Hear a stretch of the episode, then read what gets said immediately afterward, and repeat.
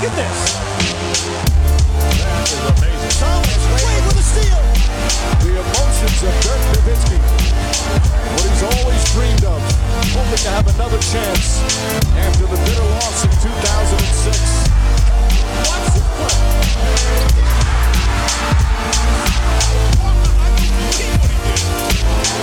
That is amazing.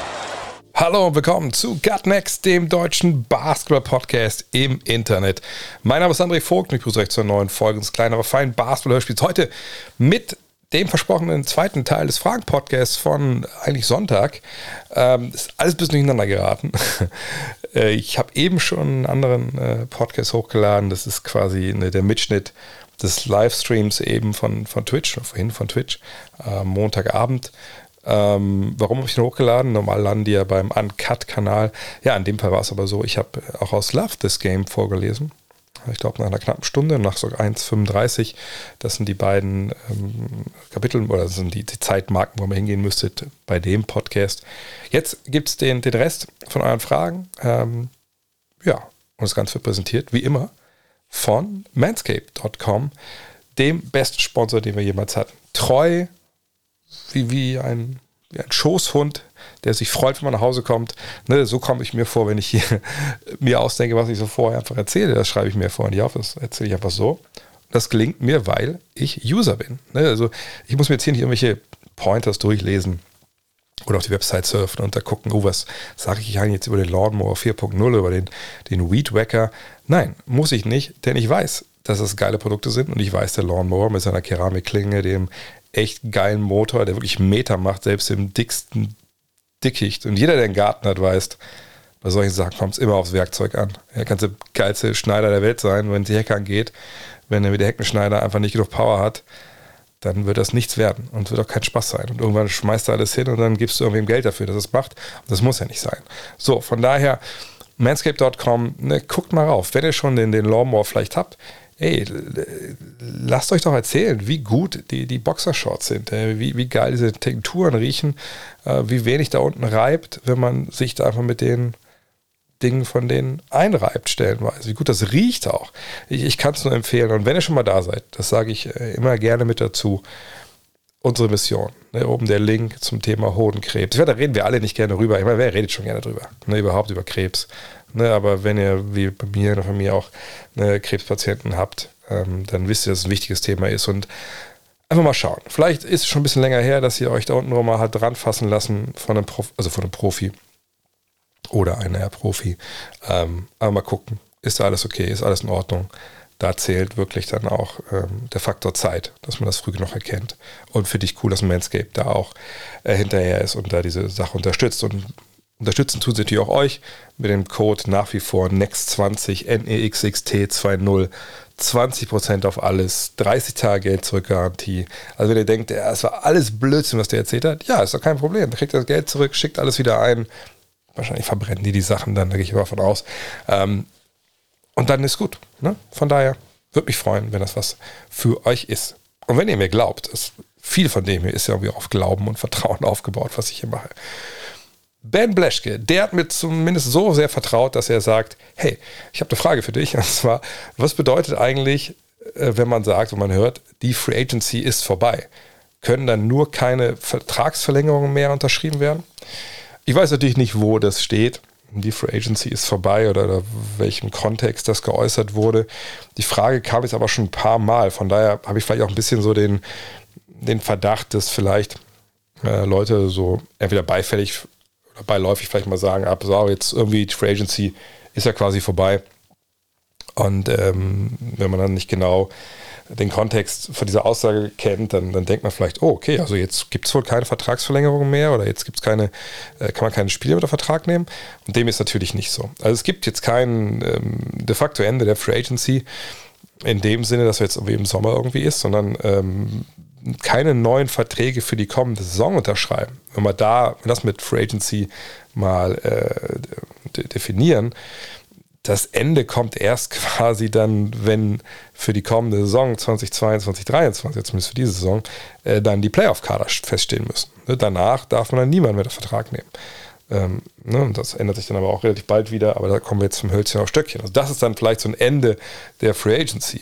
Äh, ansonsten kann natürlich, ich sage mal ein Beispiel, Dennis Schröder, Dennis Schröder kann natürlich heute auch noch einen Vertrag unterschreiben, auch morgen und übermorgen, auch noch in drei Wochen und auch noch in, in drei Monaten. So. Und es, ist, es gibt nicht dieses Ende.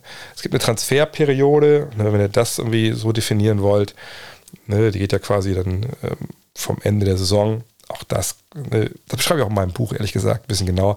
Ähm, ne, vom Ende der Saison dann bis zur Trade Deadline, dann kann man traden, ne, dann Free Agency beginnt, ne, vertragsfreie Spieler ab oder anwerben, das beginnt dann ab dem 30. Juni.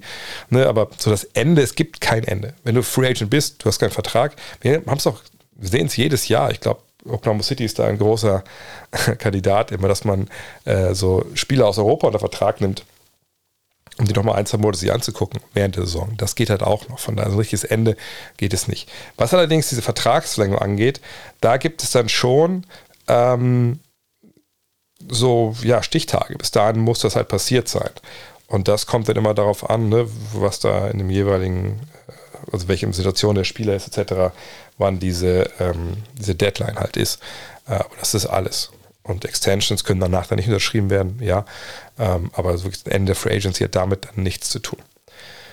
David, wird oder werden die Lakers auch nächstes Jahr eine Enttäuschung? Naja, das hängt natürlich zum großen Teil davon ab, was du erwartest. Ja, wenn ich äh, zu einem, ja, wenn ich, äh, wenn ich zum Basketballspiel gehe von meiner Mannschaft und ich erwarte, die haben heute keine Chance, weil der Meister kommt und dann ist das eine knappe Partie und verlieren nur mit fünf Punkten, dann bin ich wahrscheinlich nicht enttäuscht. Ähm, auch wenn sie verloren haben. Wenn ich aber erwarte, ja, da kommt der Abschiedskandidat, die nageln den wahrscheinlich mit, mit 20 Unterschied weg und dann verlieren die das, dann bin ich wahrscheinlich sehr enttäuscht. So. Bei den Lakers ist es nicht anders. Wenn ähm, Fans oder Beobachter erwarten, naja, die haben LeBron, die haben AD, die kriegen sicherlich noch Kyrie Irving und dann ist das eine Mannschaft, die Meister wird. Dann würde ich sagen, ist man wahrscheinlich ähm, ja eher auf der enttäuschten Seite in den nächsten Monaten, weil das, also dieses, Outcome, Meisterschaft und Meisterschaften mitspielen, da bin ich ganz ehrlich, das sehe ich beim besten Willen nicht selbst, äh, wenn es irgendwie zu diesem Deal kommt, dass man irgendwie durch irgendwelche Hinzunahme von Dritten Teams, ne, die Netz dazu bewegt, Kyrie Irving ähm, dann zu den Lakers zu schicken und Westbrook ist irgendwo anders. Obwohl mich weiterhin frage, wie sollen denn dann ähm, die Nets dafür entlohnt werden, dass sie Irving abgeben? Das wird nicht viel Gegenwert sein, aber, aber immerhin, wie soll das funktionieren? Also, selbst mit Irving, ich, ich kann mir einfach nicht vorstellen, dass dieser Lakers-Kader, der mit Thomas Bryant und, und Damon Jones, finde ich okay, aber viel auf dem Flügel, Kendrick Nunn, wenn er gesund ist, wird sicherlich helfen, aber Taylor Horton Tucker, die, die, ganzen Jungs, die sie da jetzt haben auf dem Flügel, sind alles keine Schützen und die brauchst du ja, um den Platz zu schaffen. Von daher, ähm, ich sehe die Lakers nicht im Kreis der Favoriten. Und wenn das bei den Lakers-Fans in der Regel ja so die, der Mindestanspruch ist, dann würde ich sagen, wahrscheinlich werden die enttäuscht, ja. Mafu fragt, wenn Michael Porter Jr. und Jamal Murray wirklich fit sind und auf, gleich auf dem Niveau wie vor den Verletzungen performen, sind die Nuggets dann mit dem jetzigen Kader ein Titelfavorit. Die erste fünf besteht aus Murray, KCP, Michael Porter Jr., Aaron Gordon und äh, Nikola Jokic. Von der Bank kommen Bones Highland, Devin Reed, Bruce Brown, Jeff Green, DeAndre Jordan sowie Zeke Nagy und Vladko Kancha, Christian Brown, Peyton Watson und Ish Smith. Welches Puzzleteil fehlt?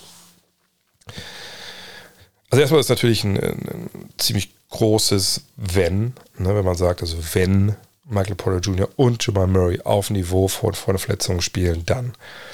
Ne, bei Murray mache ich mir relativ wenig Sorgen, ehrlich gesagt. Ich glaube, Kreuzbandrisse sind mittlerweile, ja, also ich will nicht sagen gut erforscht, aber man, es ist zumindest äh, ziemlich Standard, dass man davon eigentlich ganz gut zurückkommt. So. Jetzt war er sehr lange auch draußen. Er hat sich aber auch später spät die Kreuzbänder gerissen. Ähm, damals. Von daher, ne, das ist alles cool, alles Paar. Und auch wenn es da vielleicht ein paar Rückschläge gab, die gibt es ja bei jeder Reha irgendwie, äh, die ein bisschen eine schwere Verletzung halt äh, nach sich ziehen. Dann, dann kann ich davon ausgehen, dass er wieder auf dem Niveau ist. Bei Michael Porter Jr. ist es aber für mich super schwer, das zu prognostizieren. Erinnert euch, Rookie-Saison verpasst, College-Saison eigentlich auch fast verpasst komplett. Ähm, diese Rückenproblematik macht einem echt Angst. So, und ob der bei dem gleichen Niveau ist, müssen wir halt sehen.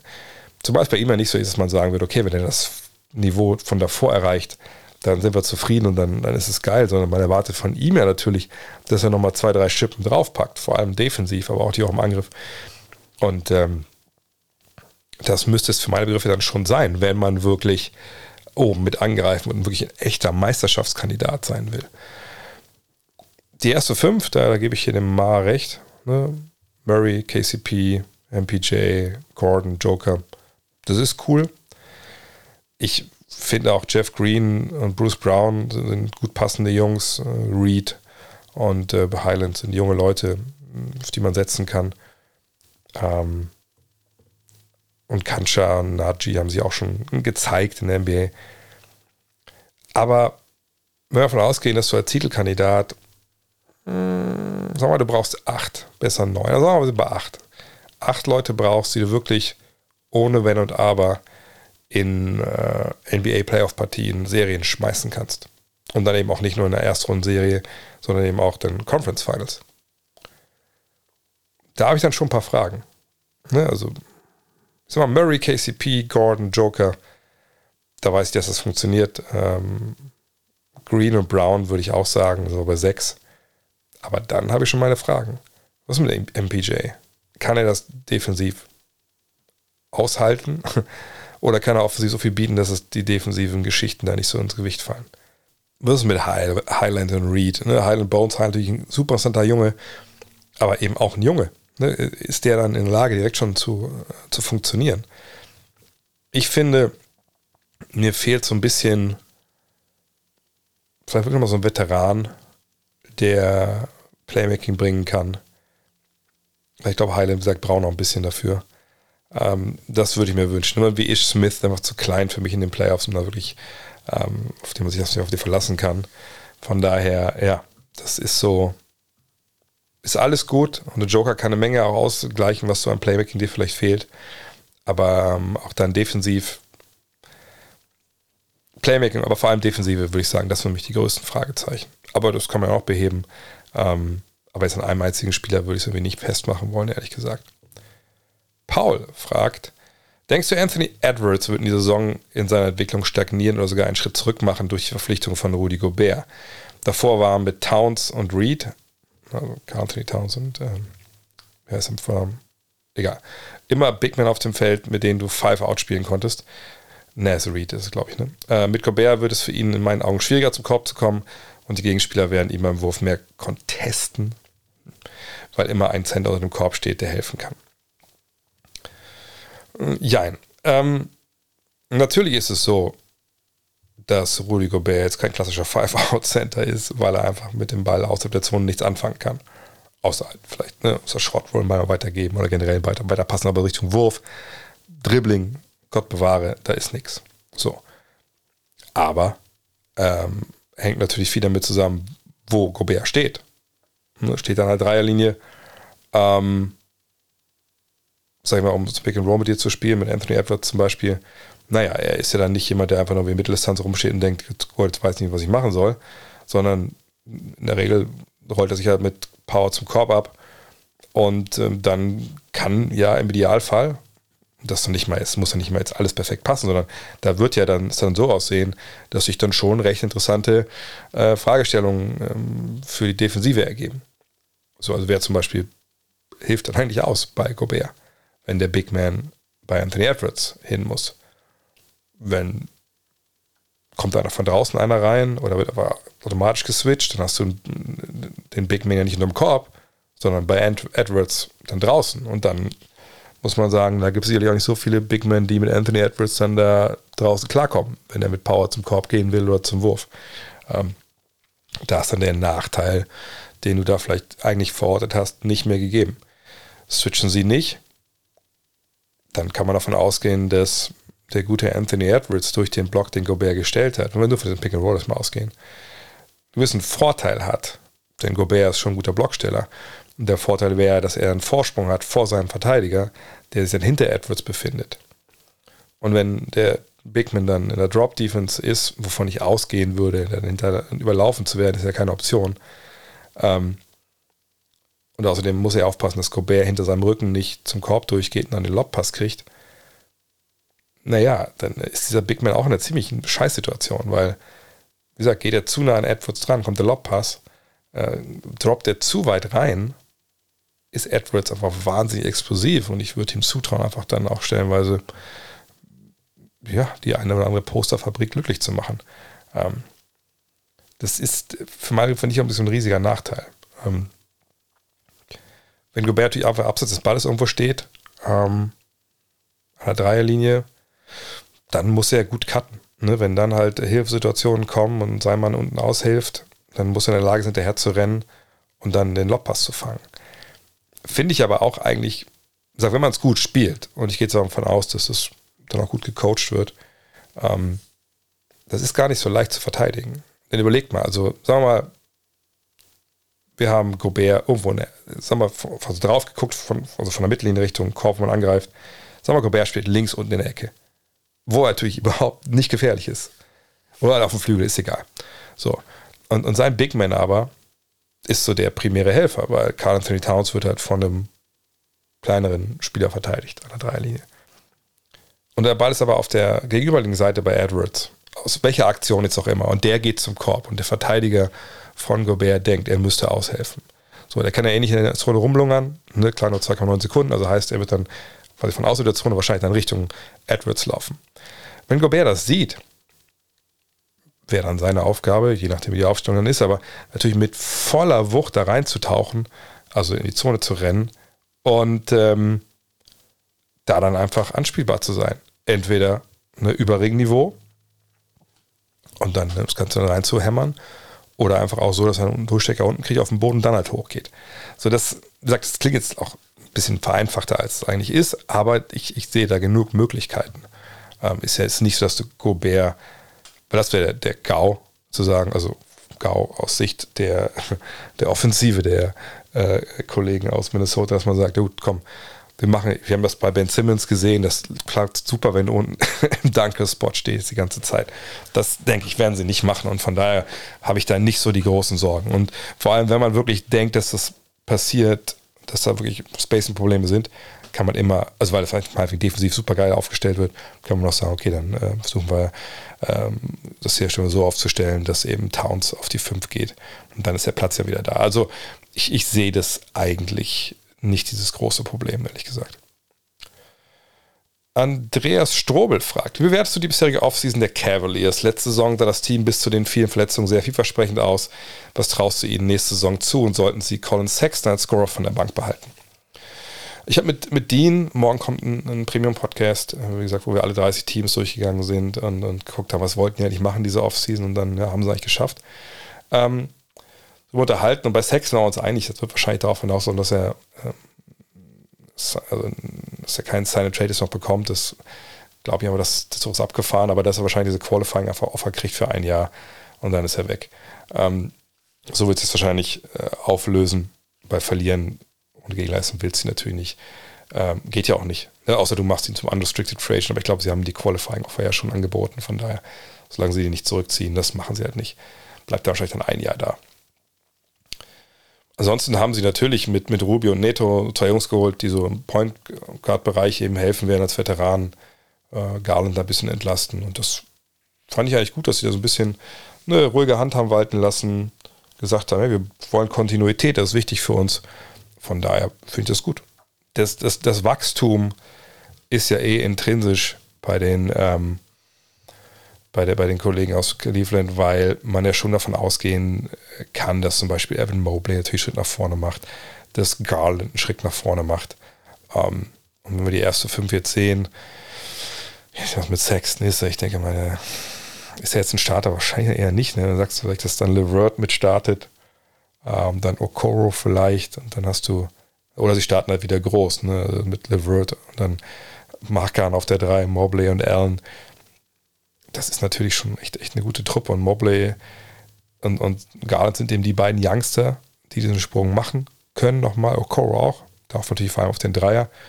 Ähm, und dann einfach schauen, äh, inwiefern dass die also besser, besser eingespielt dann über den Sommer nochmal, weil das ja schon eine funky Aufstellung immer war.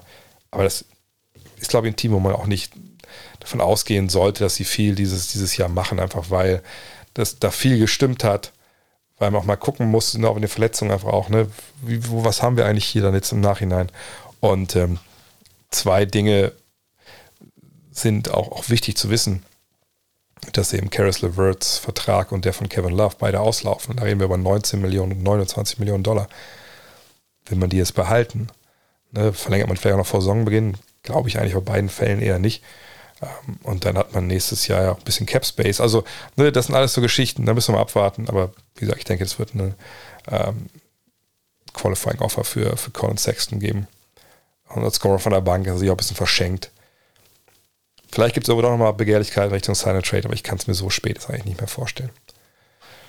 Tobias 13 fragt, wie sehr haben sich die Blazers, äh, der Kader Blazers verbessert? Ähm, Dame wollte Veränderungen, sind diese gelungen oder fehlt den Blazers noch was? Also schätzt, wie schätzt du die Blazers aktuell ein? Ich sag mal so, die Blazers kamen, habe ich auch im Podcast mit schon weiter ausgeführt, ähm, von der Mannschaftskonstruktion mit zwei Leichtbauguards, mit Lillard und McCallum haben gemerkt, oh, das ist dann nicht wirklich zielführend, wenn man Meister werden will oder relativ weit kommen will. Sicherlich, was waren sie einmal, glaube ich, in den Conference Finals, aber das, da ging es ja dann gegen Golden State. Also wir brauchen, das hat nicht funktioniert, wir brauchen einen anderen Ansatz. Naja, und jetzt haben sie halt den gleichen Ansatz nochmal. Die haben den Lillard noch mehr Geld gegeben für wahrscheinlich weniger gute Leistung, einfach weil er dann älter ist, viel, viel älter ist. Ähm, wir gehen da im Premium Pod mal ein bisschen detaillierter drauf ein. Wenn Anthony Simons 100 Millionen gegeben, der nun mal auch ein Leichtbauguard ist und denke ich mal defensiv nicht viel weniger äh, angreifbar, als das jetzt ähm, der Kollege McCallum war. Von daher, ich bin da jetzt nicht so in dem Fall ein Riesenfan davon, von den Blazers, weil ich sagen würde, naja, also die haben jetzt aber mal richtig Meter gemacht und das, das wird jetzt richtig geil. Ähm, nee, das würde ich einfach, einfach nicht unterschreiben wollen. Sicherlich, Verpflichtung von Gary Payton die war wichtig, so als Verteidiger, als Cutter. Ne? Sie, sie haben ja eh, muss man sagen, jetzt im Kader so einige Jungs, die defensiv echt variabel sind. Jetzt Jeremy Grant, Gary Payton, ähm, wer haben sie noch gehalten im vergangenen Jahr? Das fällt mir jetzt gerade nicht ein. Äh, äh, Covington? Ne, den vergesse ich jetzt gerade. Irgendwie vergesse ich noch. Ähm, und das ist, das ist alles gut. Ne, das, das, das, das ist so, äh, Josh Hart, sorry, Josh Hart habe ich vergessen. Äh, ne, das ist alles gut, das passt irgendwie zusammen. Nokic ist dabei. Aber für meine Begriffe ist das kein Team, was jetzt wirklich, wenn man sich die guten Teams der Ära äh, Lillard McCollum anguckt, sogar nicht, will ich nicht dafür die Hand ins Feuer legen, dass Blazers jetzt besser sind. Ja. Aber Lillard war letztes Jahr verletzt, der wird viel besser sein, der wird auch echt zeigen wollen, dass er es noch drauf hat. Aber ich sehe die Blazers. Ich würde sie im Play-in-Tournament verorten, momentan, wenn ich ehrlich bin. Herman Pancake.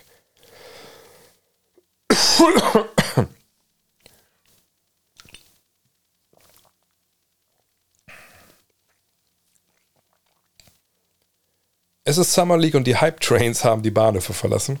Ja, wie jedes Jahr. Kannst du aufzeigen, wie aussagekräftig gute Auftritte von Spielern aus der späten ersten Runde oder zweiten Runde, beziehungsweise undrafted, der Spieler sind? Entspricht das Spielniveau eher der G-League oder der NBA? habe ich auch schon in vielerlei Hinsicht äh, drüber gesprochen in den letzten Wochen, aber ich will es trotzdem noch ein bisschen genauer ausführen. Ähm, wenn wir das Gesamtniveau uns angucken, so eine äh, Summer League, dann ist es natürlich eher an der G-League dran als an der NBA. Das erklärt sich auch relativ schnell, wenn wir auf die Kader schauen. Das sind ja, wenn es überhaupt NBA-Profis sind, Leute, die vielleicht ein Jahr jetzt dabei sind, zwei Jahresprofis spielen eigentlich schon nicht mehr in der, in der Summer League mit. Ähm, selbst nicht alle Zweitliga, Zweitjahresprofis kommen dann dahin natürlich, ähm, weil viele es aber auch nicht nötig haben. Und ähm, ältere Spieler, die mitspielen, ja, sind dann entweder Fringe NBA oder einfach auch keine NBA-Spieler. Manchmal gibt es Leute, die sich dann mal aus Europa auch mal empfehlen wollen, etc. So, ne, das ist einfach viel näher an G-League dran als an der NBA. Das ist ja vollkommen klar auch. Ne, das, das zeigt allein schon, ne, welche Spieler da, da unterwegs sind dann hast du natürlich auch jetzt nicht mega viel Zeit, da irgendwie Sachen einzustudieren. Ne? Das ist ein, äh, taktisch dann nicht unbedingt die, das ist nicht die höchste Schule, aber ist auch okay. Und es geht darum, dass äh, junge Spieler, die diesen, dieses Competition-Level einfach nicht kennen, dass die damit erstmals wirklich in einem NBA-Setting, sage ich mal in Anführungszeichen, in Kontakt kommen. Denn das kriegst du am College ja nicht. Kannst du in dem College spielen, Kentucky, wo vielleicht fünf Mann äh, später im NBA spielen? Ja, natürlich. Aber du wirst selbst in einer Liga wie der SEC nicht ähm, jedes Spiel mit fünf, sechs NBA-Talenten konfrontiert. Und das muss man ja sagen. Ne? Bei aller Kritik an der Summer League, die Leute, die da spielen, waren ja zum großen, zum allergrößten Teil natürlich Stars. Also entweder komplett College-Stars oder halt Stars in ihrer Rolle am College. Ne, da, da ist ja schon ausgemerzt worden, ne, wer dann vielleicht am College noch gut war, aber einfach ne, jetzt mit Profi-Basketball nichts zu tun haben sollte in den USA. Also es ist natürlich von der individuellen Klasse klarer Schritt nach vorne zum, zum College-Game. So. Aber diese Auftritte, die wir da jetzt stellenweise sehen, die müssen immer im Kontext betrachtet werden. Ne? Also, gegen wen hat man gespielt? Äh, wie viel hat der Spieler auch gespielt? Mal Ted Holmgren ist ein gutes Beispiel. Ne? Hat dieses erste Spiel mit sechs Blocks waren es ein neuer Rekord, sagt direkt, oder kommen noch ein paar dazu demnächst. Ich glaube, ich kam dann nicht so wirklich äh, neue Rekorde dazu. Ähm, und sieht super aus. Dann spielt er, was er einen Tag, zwei Tage später gegen Memphis mit hier, mit Kenny Lofton Jr. Ist das eigentlich der Sohn von dem Baseballspieler? Das wollte ich noch nachgucken. Egal. Jedenfalls, und das ist ein bisschen, ne, bisschen, bisschen massigerer Typ, tieferen Körperschwerpunkt und der spielt ihn da stellenweise richtig her. Wo ist jetzt, wo ist jetzt die Wahrheit zwischen diesen beiden Dingern? Ähm, die Wahrheit findet man bei der Summer League nicht raus. Die Summer League ist, muss ich mal überlegen. Ich meine, das ist ja, wie gesagt, ein höheres Level als College. Ähm, ne, Matchups mit NBA-Kaliber-Spielern. Ähm, von daher kann man da natürlich einiges reinlesen, aber eben längst nicht alles. Und vor allem darf man nie den Fehler machen, das, was man vielleicht, je nachdem, wie lange sie am College waren, ne, also ein Jahr, zwei Jahre, drei Jahre, was man da gesehen hat im Scouting, darf man nicht wegwerfen, nur wegen, wegen ein, zwei Wochen Summer League. Es ist dieses erste Reinschnuppern. Ich sage ja immer, ne, können trinken. Äh, man sieht nicht unbedingt, wer Basketball spielen kann in der NBA. Man sieht, wer nicht spielen kann. Wenn das Summer League nicht funktioniert, dann brauchst du auch nicht weiterzugehen. Ähm, aber wie gesagt, Kontext. Ne? Ist ein Spieler vielleicht auch verletzt? Ist er angeschlagen? Was, wie spielt ähm, das jeweilige Summer League Team? Hat er einen Point Guard, wenn er ein Big Man ist, der ihm den Ball servieren kann? Ne? Wird vielleicht auch jemand so geforce-feeded, wie Amerikaner das nennen? Also kriegt jemand, ist vielleicht irgendwie ein Summer League Team, hat irgendein Team, ein Franchise, ein Summer League Team zusammen, wo vielleicht einer wirklich der Rookie ist und der Rest sind Dudes, wo klar ist, naja, irgendwer muss ja für uns spielen, aber der, der soll sich hier wirklich mal jetzt hier ne, die Hörner basketballisch abstoßen und denkt dann jeden Wurf und, und aber ist überhastet und ist für die Rolle gar nicht gedacht. So und schießt vielleicht schlechte Quoten etc. Ist aber dann in dem NBA-Team mit einer viel kleineren Rolle erstmal viel besser aufgehoben. Ne? Das gibt es halt auch. Und, deswegen, also da muss man genau hingucken. Deswegen habe ich über die Jahre mir, mir irgendwie überlegt oder mich dazu entschlossen, na, ich gucke bei der Sammlung einfach nicht so genau hin, weil irgendwann muss auch mal Urlaub sein, wenn man das ganze Jahr durchnagelt.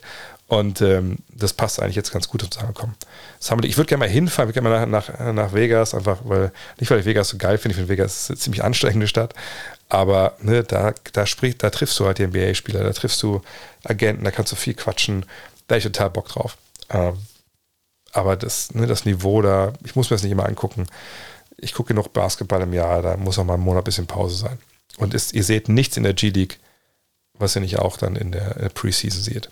Und da ist dann wirklich NBA angesagt. Ne? Und man da dann in der Preseason noch guckt, das Spiel, wo dann auch die ersten Rotationen so laufen, wie sie immer laufen, wie sie dann auch in der Saison laufen sollen da hat man ein viel besseres Bild als jetzt in diesen, diesen ein, zwei Wochen.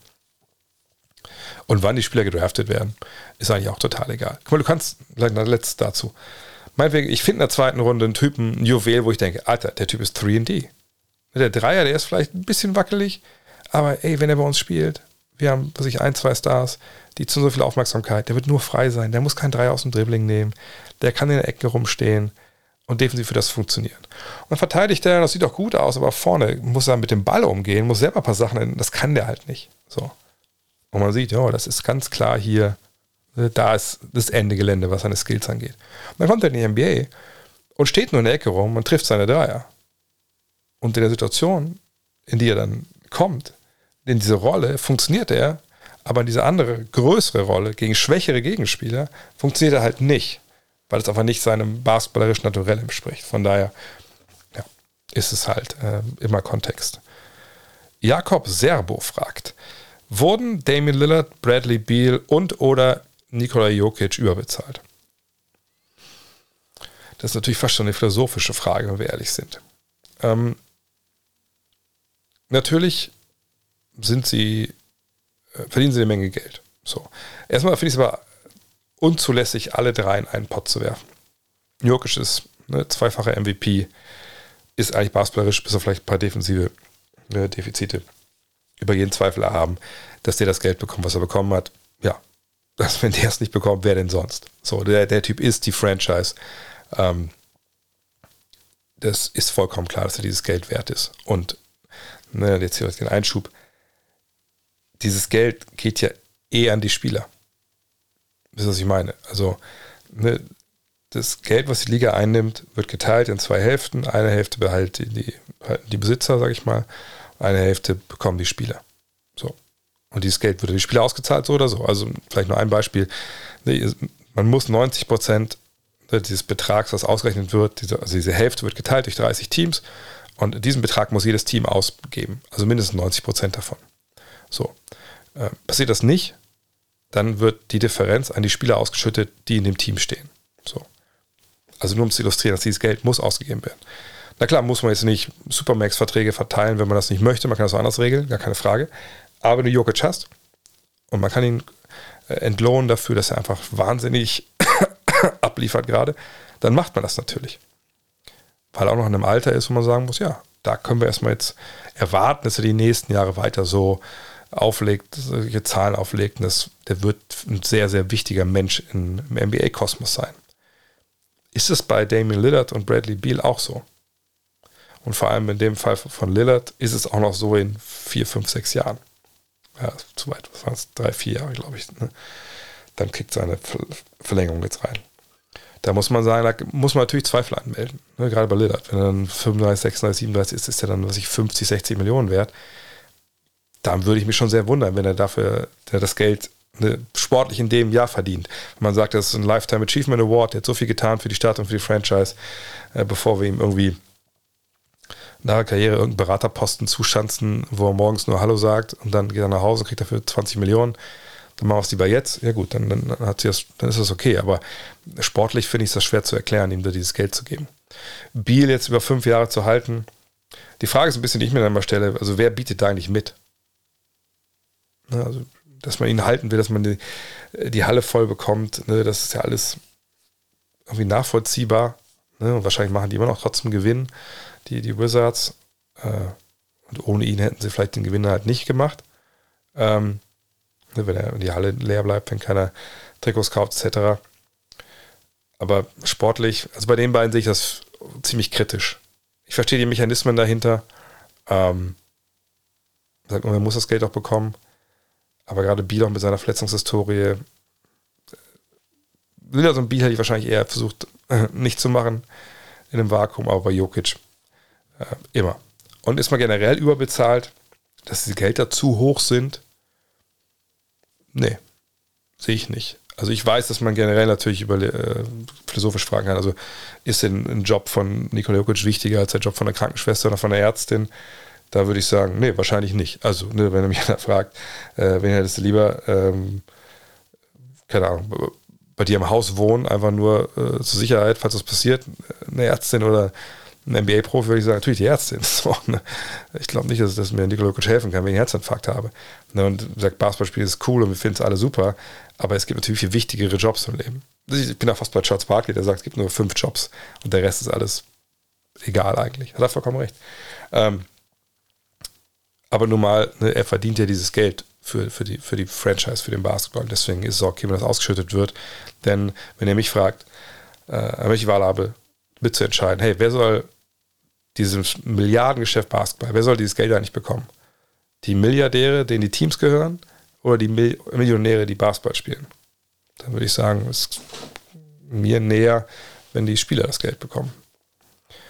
El Professor fragt, könntest du mir, könntest du mir das mit den nicht garantierten Verträgen erklären? So, Beispiel, ähm, ist das Chris Paul, vier Jahre, 120 Millionen, Garantiert sind 75, das heißt, Phoenix muss im vorletzten Jahr nur noch 15 Millionen zahlen. Im letzten Jahr können sie ihn komplett entlassen. es kommt darauf an, was in dem Vertrag drinsteht. Es gibt also Klauseln. Ne? Manchmal, also in der Regel ist es so, dass man sagt, pass auf, wir geben dir einen Dreijahresvertrag, so über 60 Millionen, ne? 20, 20, 20.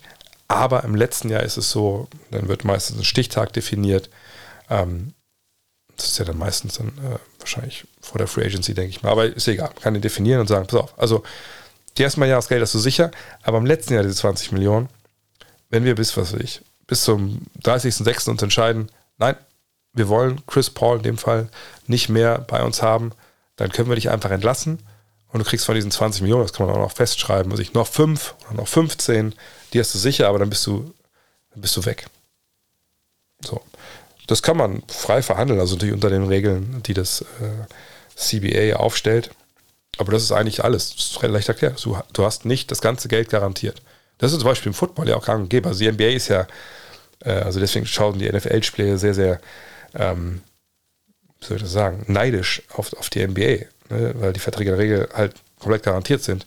Das ist in der NFL lange nicht so. In der NFL, wenn du da hörst, ah hier, der hat unterschrieben für 100, äh, für 200 Millionen, bla bla bla, und dann guckst du noch ein bisschen genauer rein, was da eigentlich garantiert ist, dann siehst du, oh shit, das ist aber weit davon entfernt, was es in der NBA gibt. Von daher, ähm, das ist das Einzige, was dahinter steht.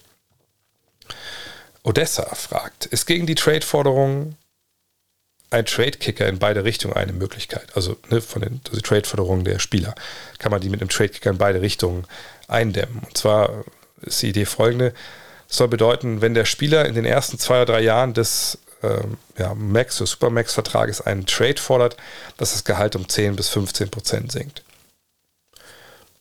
Das könnte man natürlich einbauen, ähm, fände ich aber macht wahrscheinlich keinen wirklichen Sinn. Denn alles, was man damit halt verhindern würde, wären öffentliche Trade-Forderungen. Und das sind natürlich die Plakativen auch und das sind vielleicht auch die, die sage ich mal, ähm, auch am meisten stören. Ne? Kevin Durant ist jetzt ja das aktuelle Beispiel. Aber natürlich, äh, wenn man das jetzt nicht hätte, dass es öffentlich ist, sondern nur inoffiziell, dann würde es natürlich den Druck nehmen, von der Franchise was machen zu müssen vielleicht. Aber in, in Insiderkreisen weiß man ja sowieso, wenn man von mal hört, hey, die Brooklyn Nets fangen irgendwie an. Also sagen wir mal, KD geht nicht über Rich Kleiman an die Presse, sondern Rich Kleiman trifft sich mit Sean Marks irgendwo an einem, Brunnen, wo es schön laut ist, damit man nicht abhören kann, und sagt, Sean Marks, mein Klient Kevin Durant möchte nicht mehr für ihren Basketballverein spielen. Ich hoffe, Sie verstehen, was ich damit meine. Ich hoffe, Sie regeln das. Ich habe auch ein paar Ideen, kann ich Ihnen gerne schicken. Und dann geht er weg. So, dann ist natürlich auch eine Trade-Forderung. Die ist aber nicht öffentlich. Und Sean Marks kann machen, was er will. Wenn er jetzt denkt, okay, der will nicht spielen, hm, was mache ich denn jetzt? Ich mache mir ein paar Angebote ein. Dann spricht sich das trotzdem wahnsinnig schnell rum, in aller, aller Regel, je nachdem, wie weit er das Netz aufzieht, mit wem er spricht, dass der wahrscheinlich zu haben ist, Kevin Durant. So. Und dann kriegt er immer noch Vogue davon Wind oder Windhorse und dann, je nachdem, was die mit dieser Info machen, kommt das dann nach draußen. So. Kannst du dann zum Spieler gehen und sagen, hey, Moment mal, der hat Trade gefordert. Ich habe das bei Vogue gelesen. Hier, 10 bis 15 Prozent weniger. Da sagt die Spielergewerkschaft, sag mal, was habt ihr denn gesoffen heute Morgen? Auf gar keinen Fall. Was soll das? Selbst wenn das in den Regeln steht, beweis das erstmal. So. Das kannst du nicht beweisen. Willst du das beweisen? Sonst kommt ja kein Brief oder keine E-Mail. Also klar, wenn ne, Kevin Durant sich ins Fernsehen setzt und sagt, hey, ich will getradet werden, dann ist das anderes. Aber wer macht das denn dann, wenn es so eine Regel geben würde? Äh, von daher äh, finde ich das eigentlich mh, mm, eher, eher unpraktikabel, um sowas dann äh, an den Start zu bringen. Ähm, außerdem überlegt, das wäre ja im Zweifel sogar noch für sich für den Spieler selber nicht so geil. Auf der anderen Seite wäre es vielleicht eine Belohnung für das Team, was ihn holt, weil die dann das Salary Cap nicht so belasten. Und zum anderen, ich sag mal, Kevin Durant hätte jetzt nicht vier Jahre noch Vertrag, sondern nur noch ein Jahr Vertrag. Also, hey, ich habe jetzt keinen Bock mehr auf Brooklyn. So, und sagen wir, er kriegt 30 Millionen. 10% von 30 Millionen oder 15%. Ich meine, ich meine, ich stehe zwar in den ersten zwei, drei Jahren des Supermax-Vertrags, verstehe das, aber wenn es die ersten drei, zwei Jahre, dann hat noch zwei Jahre übrig, dann sind es quasi 6 Millionen. Sagen wir, es sind 10 Millionen, die er dann nicht bekommt. Das ist ja alles brutto. Also, immer, ich weiß noch viel Geld, aber ich glaube, das merkt er gar nicht. Also das, das muss er wahrscheinlich extra da muss wahrscheinlich sein, sein Steuerberater ihn anrufen, sag mal, hier fehlen 10 Millionen. Ach ja, stimmt, stimmt, stimmt. Ne? Von daher, nee, ich glaube, das ist keine praktikable Lösung und auch nichts, was irgendwie da ähm, irgendwas verhindert. Kuni fragt, kannst du dir vorstellen, dass Adam Silver wirklich anstrebt, die Spiele zu reduzieren, also die Anzahl der Spiele? Ich würde es mir wünschen, aber ich glaube nicht, dass das passiert. Auf jeden Fall nicht ohne irgendwelche Ausgleichsspiele, wie den schon mal ins Gespräch gebrachten Commissioners Cup. Also nochmal, vielleicht vorneweg. Also Adam Silver ist nicht der, nicht, dass die Frage das hier ähm, andeutet oder unterstellt, aber ich möchte es nochmal klarstellen. Silver ist nicht der Zar der NBA. Er kann nicht äh, zu einem Meeting rufen mit allen 30 Teambesitzern der Stimmgewerkschaft und sagen, so Freunde, ihr werdet es nicht glauben, wir spielen nächstes Jahr noch 70 Spiele. Okay, alles klar, tschüss. Silver out. Und dann geht er und dann ist das so. Sondern Adam Silver führt das Ligabüro. Das Ligabüro, er wird angestellt von den 30 Leuten, denen die Teams gehören. Die sind die Chefs. Es gibt 30 Chefs der NBA. Adam Silver ist, ist, ist ein hochrangiger Angestellter, der natürlich viel verantwortet, Prokura hat, glaube ich, würde man wahrscheinlich das sagen im, im Wirtschaftsjargon. Aber schlussendlich entscheiden kann er viele wichtigen Sachen einfach nicht. Das machen die Besitzer, die Governors. So. Äh, von daher, wenn er, selbst wenn er Spiele reduzieren würde, würde da einen, ne, einen cleveren Pitch halt machen. Im Endeffekt müssen es die 30 Mann entscheiden, die die Teams gekauft haben. So. Oder auch die eine oder andere Frau dabei. Ähm, oder Besitzergruppen, das muss man. Ich, vereinfache das immer.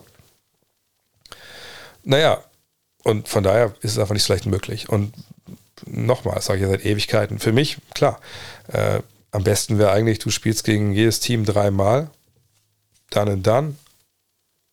Oder du sagst, wir spielen jedes Team zweimal, plus gegen die eigene Franchise noch einmal mehr oder so. Und dann landest du irgendwo bei einer Anzahl von Spielen, wenn auch die Spieler auseinander bisschen, ein bisschen streckst, vielleicht auch noch eine Woche hinten und vorne dran pappen, dann ist es, glaube ich, auch vollkommen okay. Ähm, Frage ist halt, was machst du mit den Heimspielen, die dann halt nicht stattfinden? Und da verdienen ja manche Teams wirklich, also die finden, also alle Teams verdienen wahrscheinlich Millionen mit den Heimspielen, aber manche Teams finden richtig Asche damit. So, wo kriegst du diese Kohle her? Machst du dann Trikot, äh, noch, noch ein bisschen mehr Trikotwerbung, machst du sonst wo Werbung? Das ist immer schwer. Ne? Ich glaube, das sind alles Wirtschaftsunternehmen, die wollen so viel Geld rauspressen, wie es geht. Und es war schon immer so mit 82 Spielen, bla bla. Ne, von daher, ich bin auch dafür, ob es kommen wird, entscheiden halt die, die Besitzer und die werden halt gucken, ob das kohletechnisch zu viele große Löcher reißt. Das können wir die alle nicht so wirklich be nicht beantworten. Und so würde man es dann, würde man Spieler wegnehmen, Spiel wegnehmen, dann halt mit, mit Spielen. Ich meine, was passieren könnte, um es vielleicht auch der, der ähm, der Gewerkschaft zu verkaufen. Weil die natürlich auch gucken, hey, die müssen auch zustimmen. Ähm, und die gucken natürlich, hey, wir wollen unsere Spieler beschützen. Wenn man natürlich sagen würde, pass auf, Leute, wir machen weniger Spiele, ihr kriegt aber das gleiche Geld, ist ja auch so ein Punkt, ne? Weniger Spiele würde auch bedeuten, wahrscheinlich weniger Geld. Aber ne, es gibt dann einen Commissioners Cup. Da kann man sich qualifizieren, ne, wenn man da mitspielt. Dann hat man vielleicht ein paar Spiele mehr, jetzt nicht viele, es sind ja dann nicht, nicht 20 Spiele mehr oder so.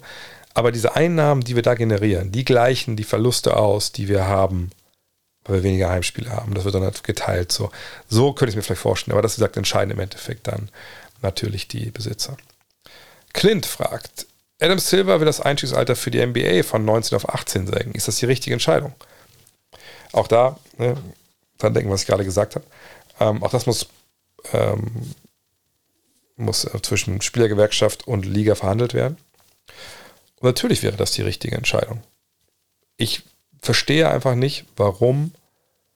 Ich verstehe, warum man es gemacht hat. Also man hatte ja die Regel, man kann nach der, nach, der Highschool kann man Profi-Basketballer werden. Die gab es über Jahre, die Regel. Kobe Bryant hat es geschafft, äh, gar nicht schlecht gemacht. Ja, Kevin Garnett hat es so gemacht.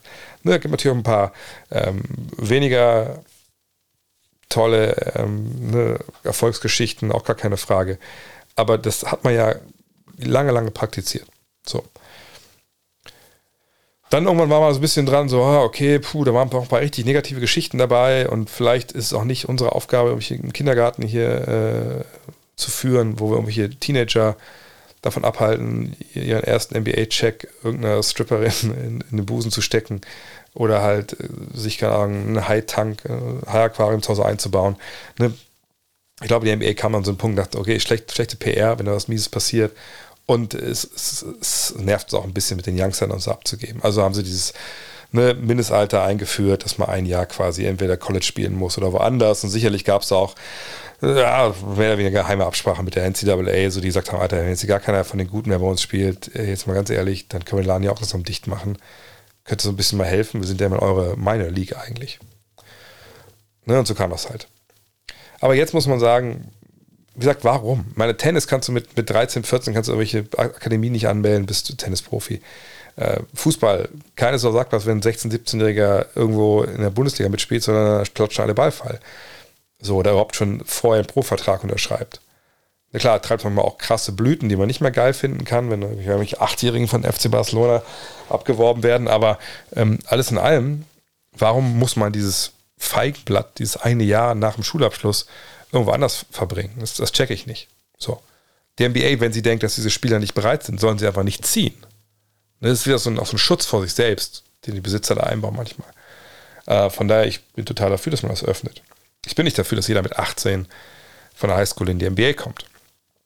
Auf gar keinen Fall, aber Leuten wie LeBron James, Kobe Bryant, Kevin Garnett, wenn man identifiziert diese All-Time-Talente, die bereit sind, die man haben will zum Zeitpunkt, dann die Tür, zu Tür zuzuschlagen von der Nase, weiß nicht, warum, warum man das äh, rechtfertigen soll. Also womit man das rechtfertigt. Das mit American Football was anderes ist, dass wenn du da mit einem nicht ausgebildeten Körper äh, reinrennst, dass das bleibende Schäden da lassen kann und auch super gefährlich sein kann. Ja, keine Frage.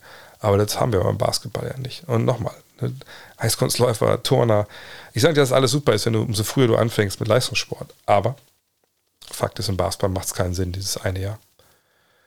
OWCTC fragt, wo, ab welchem Ort macht für dich ein zusätzliches Team am meisten Sinn? Also in der NBA historisch Vermarktung, Standort.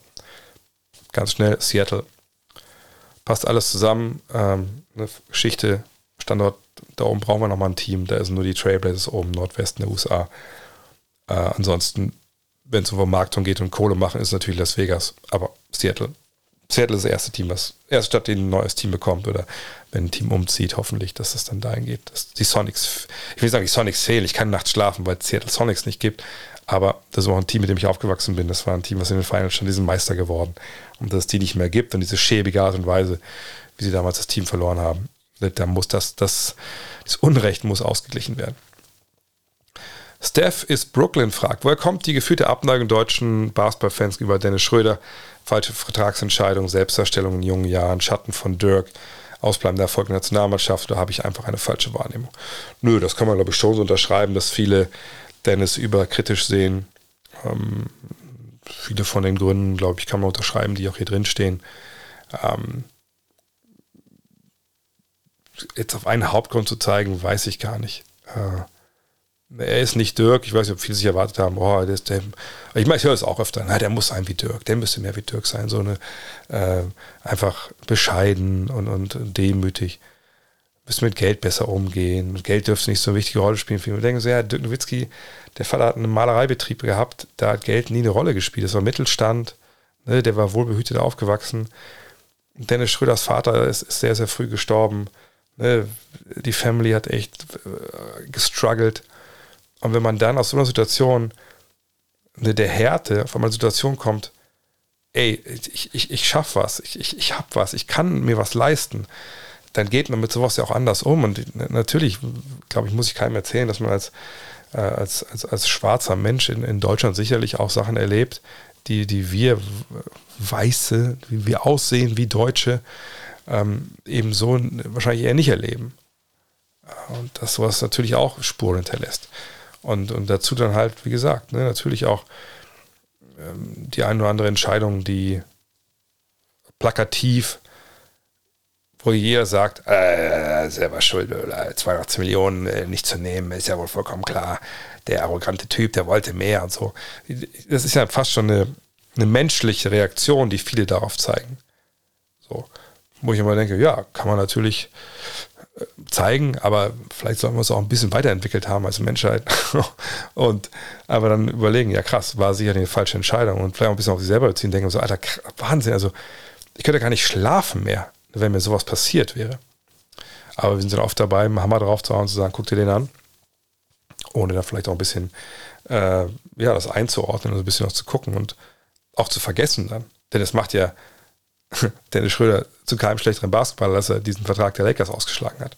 So. Ähm, spielerisch denke ich aber auch, dass das viele vielleicht einfach Basketballprobleme haben. Man, ja, bald im Leiter Point Guard.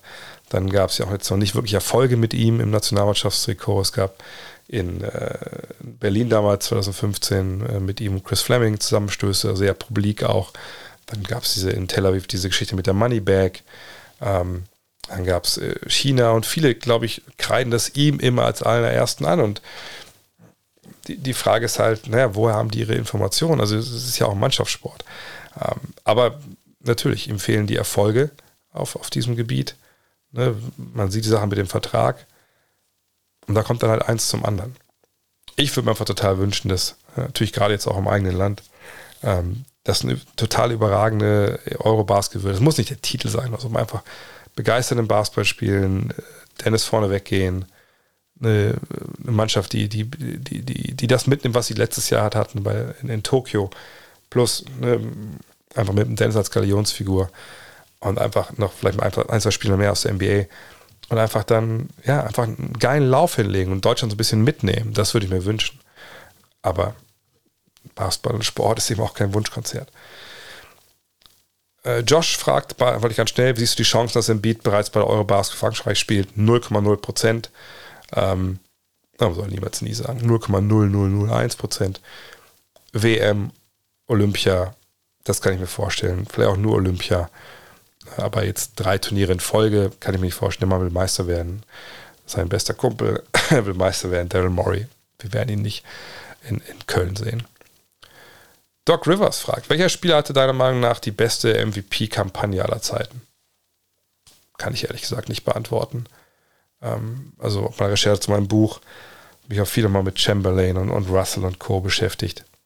Und ähm, Basketball wurde in den verschiedenen Ehren der NBA ganz anders interpretiert. Manchmal sehr langsam, manchmal sehr schnell. Es gab eine Talentinfusion damals durch das Ende der ABA in den 70ern es gab Verletzungen natürlich wenn wir jetzt einfach um einzelne Songs sprechen, wo vielleicht äh, verdiente Spieler nicht mit eingreifen konnten ins Rennen MVP. Und in anderen Jahren äh, war das war es total umkämpft. Von daher, ich denke, dass man das einfach nicht sagen kann. Ähm, auf einmal auch die beste Kampagne aller Zeiten. Wahrscheinlich, wenn wir jetzt über Beste sprechen, sind wir schnell bei Stats und dann sind wir wahrscheinlich auch relativ schnell bei, bei Will Chamberlain und da fehlen uns aber Stats wie Blocks zum Beispiel, weil es die noch nicht gab zu der Zeit. Aber wir sind bei Jabbar und da fehlen uns in den besten Jahren auch, bei auch die Blocks. Ne, von daher, das, sind einfach Fragen, das, das, ist in, das ist so akademisch dann. Da kann man sich die Köpfe heiß diskutieren mit welchen Zahlen, aber das macht im Endeffekt keinen Sinn. Bastian fragt, wenn du dir ein Setting für ein Interview mit einer Person aus dem Umfeld der NBA, Spieler, Coaches, Besitzer ausmalen oder malen dürftest, wie würde es aussehen und mit wem würdest du es machen wollen? Kann ich auch ganz schnell beantworten. Ich würde mich gerne in einen, obwohl ich jetzt kurz, weil ich feiere morgen Urlaub und wir sind dann hoffentlich am Samstag spätestens in der Bretagne und ich weiß nicht, ob er gerne Cidre trinkt, aber ich weiß, dass er ein, ein riesen Weinfan ist und im Zweifel finden wir was mit Wein, aber ich würde mich gerne mit Greg Popovich ähm, in so eine Cidrerie in der Bretagne setzen. Da sind dann, was die Apfelbäume. In der Regel sind ja, wenn ich jetzt mal da bin, ist natürlich alles schon abge, also nicht abgeerntet, aber vom Vorjahr natürlich. Und einfach hinsetzen, mich mit, mit Cidre, das ist halt ein sehr leichtes Getränk, wenn ihr das kennt. Dann natürlich Alkohol, aber ein sehr leichtes Getränk.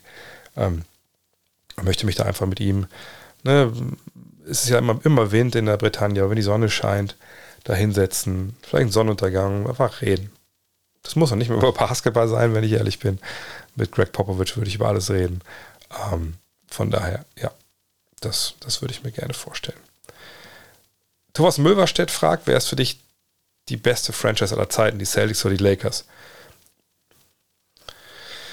Ähm, die Lakers waren natürlich, bis das mit Kobe Bryants Abschiedsgeschichte da passiert ist, waren sie ja eigentlich nie wirklich länger schlecht.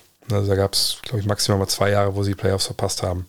Ansonsten war das halt, ist das bis heute beispiellos, wie erfolgreich die waren. Die Celtics haben natürlich aber über einen längeren Zeitraum ähm, war die dominant. Also sagt diese, äh, was waren es, elf Titel in 16 Jahren, äh, eine, eine, Frühphase der, der NBA, das war natürlich Wahnsinn. Und dann natürlich dann auch ne, die 80er äh, sehr, sehr gut bestritten, dann mit, mit einem ganz, ganz neuen Team, sag ich mal, ist ja klar, sie neu waren, aber ne, mit, mit Bird, mit McHale, mit, mit Parrish, mit, mit Johnson, Ainge, wie sie alle hießen. Und dann natürlich Pech gehabt, dann war es denn des Wortes, mit Len Bias, der Tod, der Tod von Reggie Lewis. Wenn aber die beiden nicht sterben, glaube ich, dann haben wir, es ist wahrscheinlich eher so, dass Celtics ähnlich wie die Lakers aber nicht diese Durchstrecke haben. Von daher, ich würde die Celtics schon nach vorne sehen. Beste im Sinne von, die einfach auf, auf hohem Niveau einfach, einfach gut waren und dann einfach ein bisschen Pech hatten. Und den Lakers, muss ich sagen, schadet auch so ein bisschen das Chaos der letzten Jahre. Klar, Meister geworden, eine Bubble, aber wenn euch davor erinnert, ne, nach dem Tod von Dr. Jerry Buss, da ist da schon ein bisschen was verloren gegangen, glaube ich, bei den Lakers. Und ähm, ne, jetzt auch gerade wieder so eine Phase, die nicht so gut ist, dafür sind die Celtics besser. Ne, die Celtics haben für mich schon, haben nicht mehr Strahlkraft, ist nicht der, der, der Glamour-Club. Ich denke, das sind schon die Lakers. Lakers haben, glaube ich, was auch das, das Team wahrscheinlich am meisten Menschen bewegt. Aber ähm, ich würde schon sagen, die Celtics waren da ein bisschen besser. Außerdem muss man sagen, dass die Lakers die auch für die ersten fünf Meisterschaften alle in Minneapolis gewinnen. Das, glaube ich, wenn du umgezogen bist, das kommt auch nochmal dazu. Dennis Welken fragt ein Gedankenexperiment. Die 96er Bulls gegen die 2022er Warriors. Wie geht die Serie unter der Annahme aus, dass die Bulls in die heutige Zeit reisen? Ich bin sicher, dass die Bulls die Serie gewinnen. Wahrscheinlich relativ klar auch.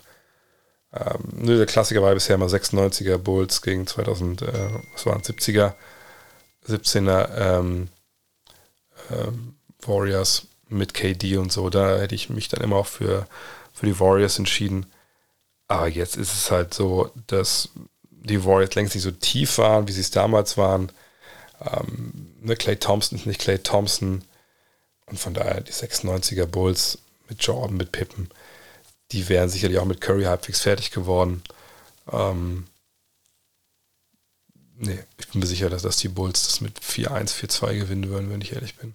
Und die Dreier, okay, ne, das, ich verstehe, dass es heute anders ist, aber ähm, natürlich sind auch die, die Warriors ein Team, was sehr, sehr clever agiert und Meister Basketball gespielt hat.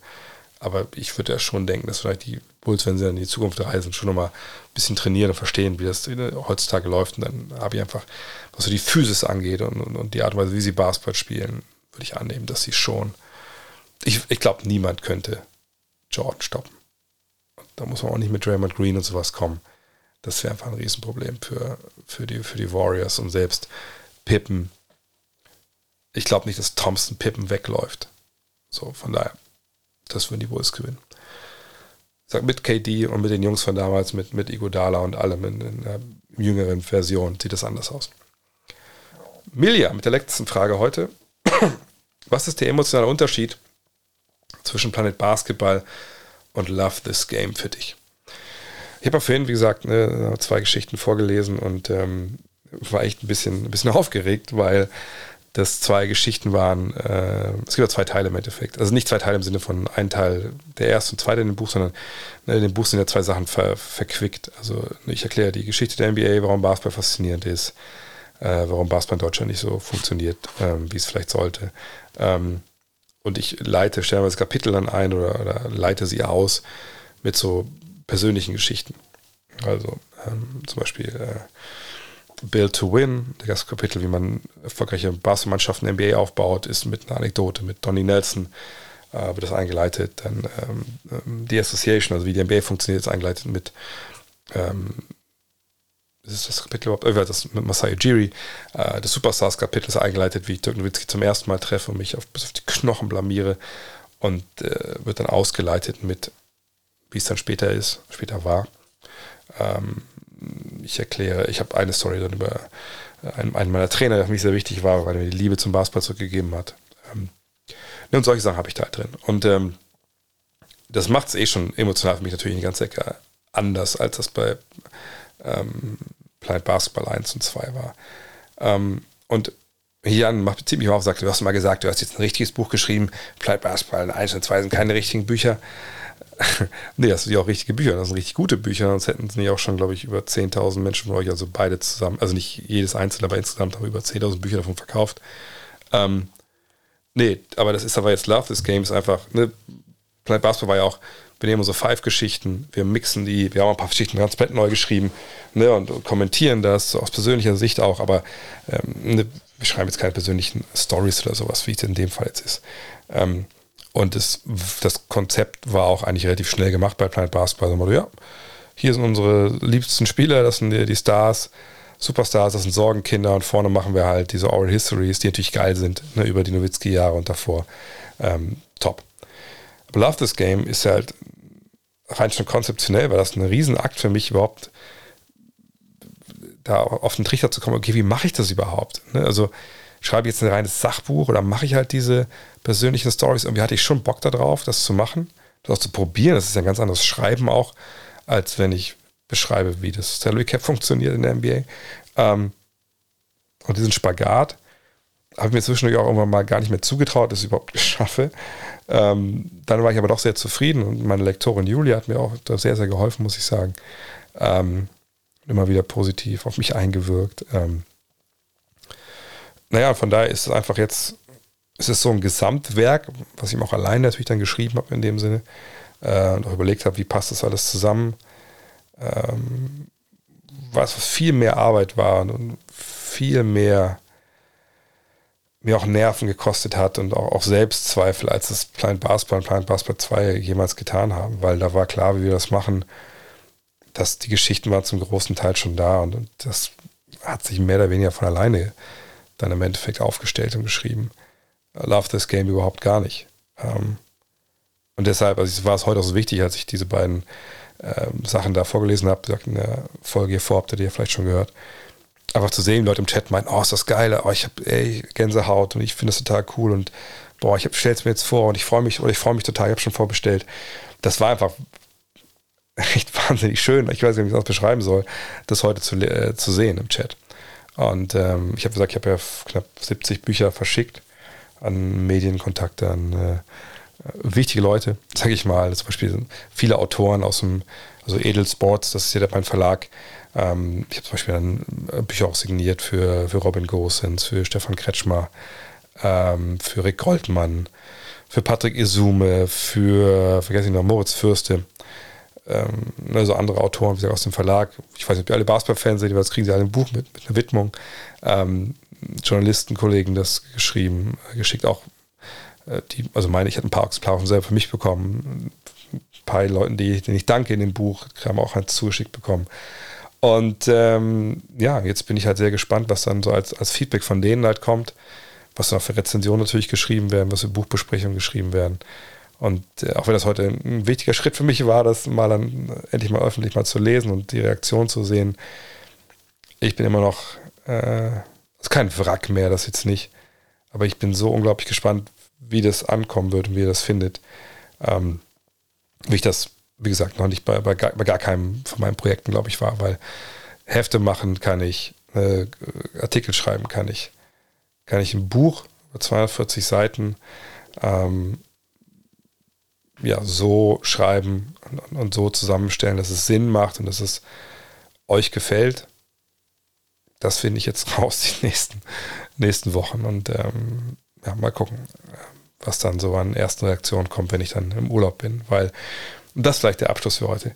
Wie gesagt, das ist jetzt ähm, erstmal ein bisschen Pause, es mal geben jetzt hier bei, bei Gut Next. Nicht allzu lange, wir sind zwei Wochen im Urlaub, länger, länger geht das mit dem Job meiner Frau nicht. Ähm, auch wenn natürlich im Basketball gerade saure Gurkenzeit ist. Und der Plan ist halt folgender. Ich habe jetzt das Ding noch gemacht. Ich habe für die Fragen-Stream, äh, ja, Lesung, den Hybriden. Ich habe den Fragen-Podcast vom, vom Sonntag. Das wird es mal jetzt sein für die nächsten beiden Wochen. Dann, wenn ich wiederkomme, ähm, will ich auch die neuen Sachen ausprobieren. Watch-Along, Hustle habe ich jetzt geplant. Watch-Along äh, für die Malice at the Palace Doku. Also ich gucke mir das an quasi, ich sage, jetzt drücken wir alle auf Start, wir können das zusammen quasi gucken und ich äh, kommentiere das quasi. Ich, ich gucke mir das an, kommentiere, sage auch schon relativ lange oft mal nichts, ne, wenn der Film läuft und es gibt nichts zu sagen, stopp manchmal auch und erkläre vielleicht Sachen in der Szene, die ich wichtig finde oder so. Und äh, ja, gibt euch quasi so einen Director's Cut, ohne dass ich ein Director wäre für den jeweiligen Film. Ähm, mal gucken, ob das bei euch ankommt, bin ich gespannt, da möchte ich mal zwei ausprobieren. Und dann, was auch weitergeht, ich habe schon ein, zwei Termine auch gemacht, ähm, wenn ich wieder da bin, gibt es die Sommer-Podcasts. Ne? Justus Holler war jetzt so der erste ähm, für diesen Sommer, aber da strebe ich auch wieder an, so sechs, sieben, acht zu machen, bis die EM losgeht. Äh, verschiedensten Gästen, äh, verschiedensten Basketballbereichen, darauf könnt ihr euch dann, dann auch freuen. Und ähm, wie es immer so ist, wenn so ein Urlaub ansteht, ähm, ja, vielen, vielen Dank für alles, was ihr so ähm, auch in der Saison, ähm, also jetzt im letzten Sommer bis, bis jetzt, so für, God Next und für mich persönlich gemacht habt. Das ist vielleicht ein bisschen früh für einen Jahresrückblick, aber ähm, es bietet sich ja mal an, wenn man dann so, Urlaub mal so als Zäsur sieht. Ähm, eine God Next Magazine. Ach so, heute meldete Jan dann bei mir ausverkauft. Nummer zwei. Alles weg. Also unfassbar. Ähm, dass das funktioniert hat, wie da das Feedback ist, das ist wirklich, es ist, ist Wahnsinn. Also in der Welt, in der wir leben, ist ja eigentlich, wird ja nichts mehr, äh, eigentlich nicht zerrissen. So. Und dass das aber irgendwie uns gelingen scheint, das, das so zu machen, dass ihr das uneingeschränkt gut findet. Ähm, das ähm, lässt mich auch einigermaßen fassungslos zurück, aber das ist natürlich ein wahnsinnig gutes Gefühl, dass hier die Supporter weiterhin dabei sind. Das ist, das ist Wahnsinn. Ähm, dass das das Buch jetzt, dass ich überhaupt geschafft habe, neben alle anderen, allen Sachen, die ich mache, es ist verrückt. Und ähm, das Feedback heute war, war wundervoll. Und danke einfach. Danke, danke für alles. Danke, dass ihr in den Streams dabei seid. Danke, dass ihr supportet auf, auf jede Art und Weise, entweder direkt per Dauerhaft oder Patreon oder indem ihr das Buch kauft, indem ihr das Magazin kauft, ähm, indem ihr bei Twitch zuschaut und mir da die Abos gebt. Das ist einfach, äh, macht wahnsinnig Spaß und ich habe das letztens auch so reflektiert, dass ich dachte, hm, als ich angefangen habe, dachte ich, es wäre geil, wenn man irgendwie Redakteur von einem Basketball-Magazin sein könnte oder irgendwo für eine große Zeitung für, für Basketball schreibt und dann ansonsten macht man halt dann andere Sachen und das jetzt das Ganze hier äh, mein Leben geworden ist und nicht nur das, dass ich jetzt in der Lage bin, auch andere Leute mitzunehmen und andere Leute auch die Bühne zu geben. Das, das ist einfach echt, echt wahnsinnig viel wert und was ich da getan habe zuletzt auch in, in in dieser Basketball-Bubble, die ja, wo alle sagen, die immer so klein ist, aber die ich einfach, ich denke, die ist, die hat zumindest ein wahnsinnig großes Herz. Das ist einfach wahnsinnig verrückt. Und deswegen auch mal Danke an der Stelle an alle, die, die da mithelfen, dass das hier funktioniert. Ähm, und äh, ja, danke auch an alle, die Manscaped, die da was gekauft haben. Ähm, ich wünsche euch allen, wenn ihr auch Urlaub fahrt, vielleicht, oder gerade Urlaub seid, einfach wahnsinnig tolle Tage. Ne, Handy aus, äh, nee, nicht drauf gucken. Guckt auf, guckt auf eure Kinder, guckt auf eure, eure Partner. Ähm, genau, das habe ich auch vor den nächsten zwei Wochen, obwohl ich schon mal reinlugen werde, ob irgendwer was über Love This Game geschrieben hat. Und dann sehen wir uns in der, ja, ist quasi zweite Augustwoche kommen. Am 4., 5. kommen wir wieder. Und dann die Woche darauf geht es ganz normal weiter mit Cut Next. Bis dahin, macht's gut. Ciao.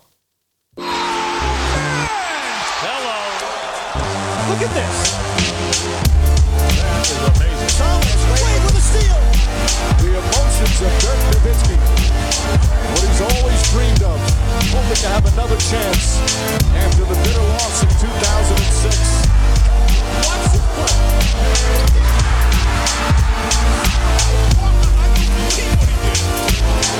That is amazing.